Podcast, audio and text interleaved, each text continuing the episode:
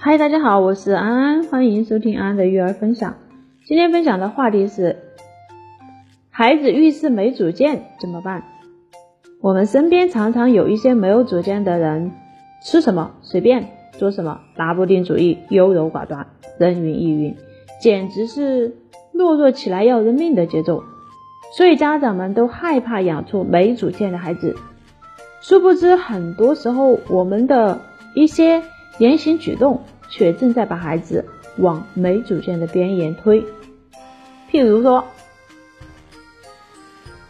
第一种情况就是家庭育儿观念不统一，很多的家庭爸爸妈妈、爷爷奶奶一堆人围着孩子转，育儿观念各有不同。就拿吃肯德基来说，爸爸妈妈坚决制止，奶奶却认为偶尔吃一顿不要紧，爷爷就不在乎，孩子想吃就给买。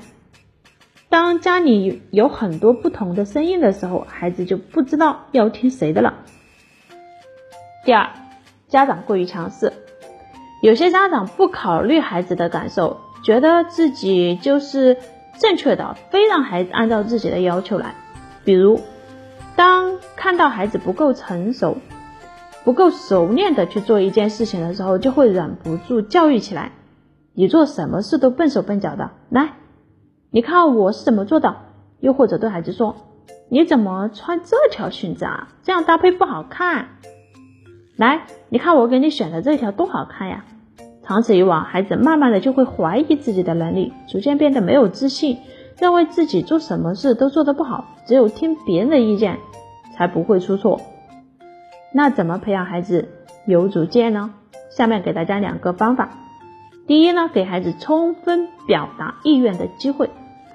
很多的家长习惯于事事为孩子做决定，很少征求孩子的意见。一旦孩子不遵从，就会加以责备。其实孩子有自己的想法是好事，家长应该耐心倾听孩子每讲的一句话，给予他们思考的机会，并引导鼓励他们自由表达心中所想。比如，带孩子去超市的时候，问问他想要什么，或者当孩子与其他孩子发生争吵的时候，先不去调解，而是在一旁。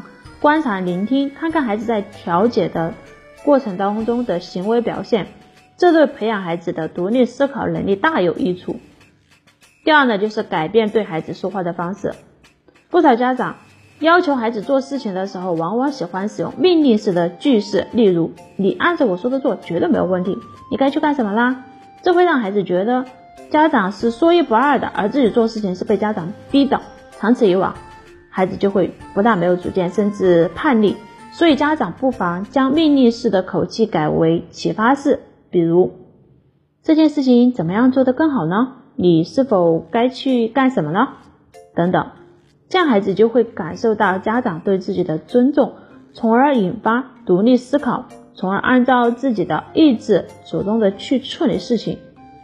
好了，今天我们的内容就分享到这里。